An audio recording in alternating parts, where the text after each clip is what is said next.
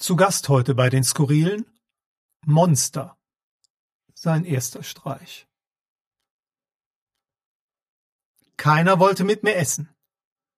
Die Schulkantine war rappelvoll, aber keiner wollte mit mir essen. Lag es an meinem Jezorn, an meinen Pickeln, an meiner Angewohnheit, andere mit dem Gesicht in den Suppenteller zu drücken? Glauben Sie es oder nicht, wenn ich die Schulkantine betrat, leerte sich die Ecke, in der ich mich befand, und die anderen stapelten sich in der am entferntesten. Ein groteskes Bild. Jeder Orthopäde wäre eingeschritten, um Haltungsschäden an den sich pittoresk stapelnden zu vermeiden.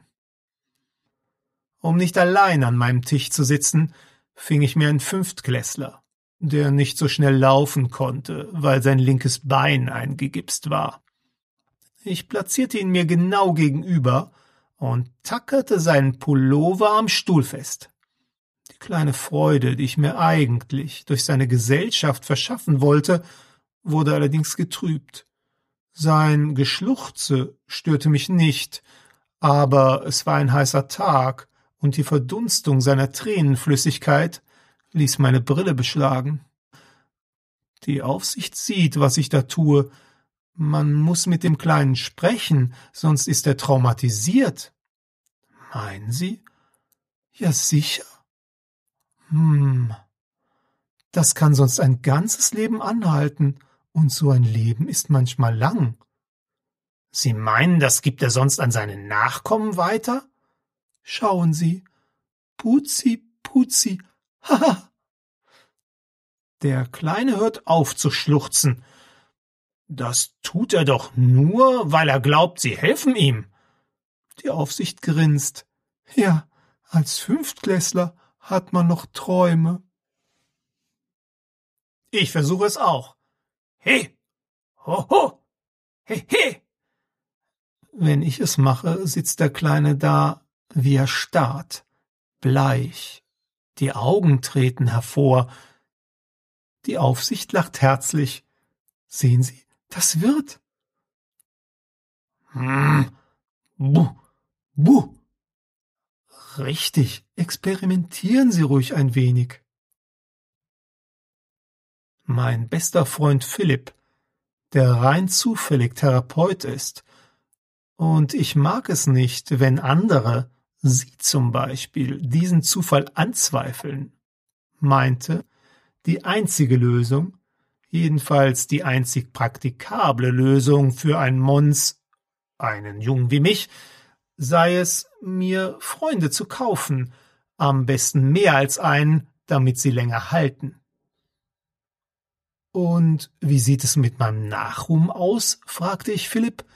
Ich war zwölf, aber mein Nachruhm machte mir doch ziemlich zu schaffen. Ach, mach dir über deinen Nachruhm keine Sorgen, sagte er. Tatkräftige Menschen wie du werden von der Nachwelt stets sehr nachsichtig beschrieben. Weil sie Angst haben, dass ich aus dem Grab heraussteige und ihnen nachts die Scheiben zertrümmere?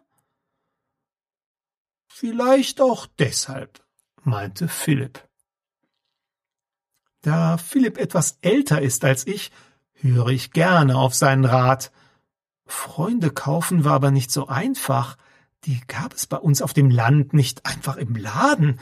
In der Großstadt ist das Angebot einfach reichhaltiger und vielfältiger. Ich erkundigte mich nach Instant-Freunden, die eine Comiczeitschrift einmal als Gimmick angeboten hatte. Knuffige Jungs, die sich von Wasserflöhen nähren. Das Konzentrat wollte ich in eine menschliche Form streuen und dann heißes Wasser hineinfüllen, bis sie gelettierten. Dann erfuhr ich, dass der Vertrieb von Instant-Freunden eingestellt worden war, aus ethischen Gründen. Ich glaubte nicht daran, das wäre das Erste, was aus ethischen Gründen eingestellt worden wäre, Vermutlich kämpften die wabbligen Instant-Freunde gerade in äußerst geheimer Mission in einem Seitental des Hindukusch. Sprühfreunde lehnte ich aus ästhetischen sowie aus Gründen der Haltbarkeit ab, also würde es eine Ochsentour werden. Meine Mittel waren knapp. Um Freunde zu erwerben, musste ich also Schutzgeld von den Erst- und Zweitklässlern und einigen Nachbarn einsammeln. Bei den Nachbarn war es schwieriger, weil auch Erwachsene drunter waren. Erwachsene wehren sich manchmal, sie haben wenig Respekt und glauben mit Erfahrung und Größe punkten zu können, dabei kommt es nur auf Skrupellosigkeit an. Das war ein Gejammer, weil die Erst- und Zweitklässler bereits meinen Philipp bezahlten, den Therapeuten, der zufällig mein bester Freund ist. Andersherum meine ich natürlich. Und die Nachbarn finanzierten schon meine Klavierstunden. Man darf den musischen Bereich nicht vernachlässigen, wie es heutzutage gerade auf öffentlichen Schulen geschieht. Musik kann einem so viel geben. Was? Würde ich schon noch herausfinden. Ich hatte jetzt mein drittes Klavier. Die anderen zwei hatten sich verweigert, die überirdischen Töne, die aus meinen Fingern flossen, in all ihrer Komplexität und nuancierten Finesse wiederzugeben. Deshalb musste ich diese Dilettantenklaviere bestrafen. Klaviere sind teuer. Folglich war ich gezwungen gewesen, den Umkreis der tributzahlenden Nachbarn auszudehnen. Ich hasste die Lauferei, aber es war die einzige Möglichkeit, mir dieses schöne, glückstiftende Hobby zu erhalten. Die Ein-Euro-Sklaven auf den Zuckerrübenfeldern meiner Eltern hatten zwar Angst, nicht vor meiner Musik, na ja, vor der auch, sondern vor mir vor allem. Aber wenn ich sie höflich fragte, rückten sie nichts raus. Es läge nicht daran, dass sie mir nicht helfen wollten, Freunde zu kaufen, aber leider hätten sie ja kein Geld. Und die Sklavenbefreiung war in dem Teil der Irrealität, in dem ich lebte, nicht angesagt. Ich spielte dennoch mit dem Gedanken, sie freizulassen, damit sie ausreichend Geld verdienen könnten, das sie an mich abzuliefern hätten.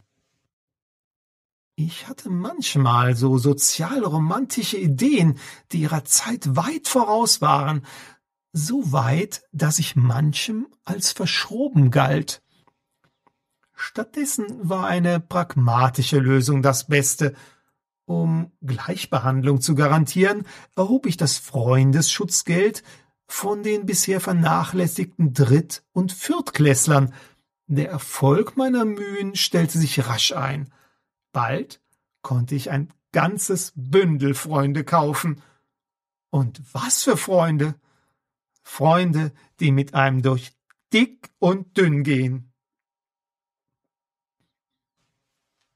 Der einfühlsame Erlebnisbericht gewann beim Swifter Gruseln den bronzenen Schrei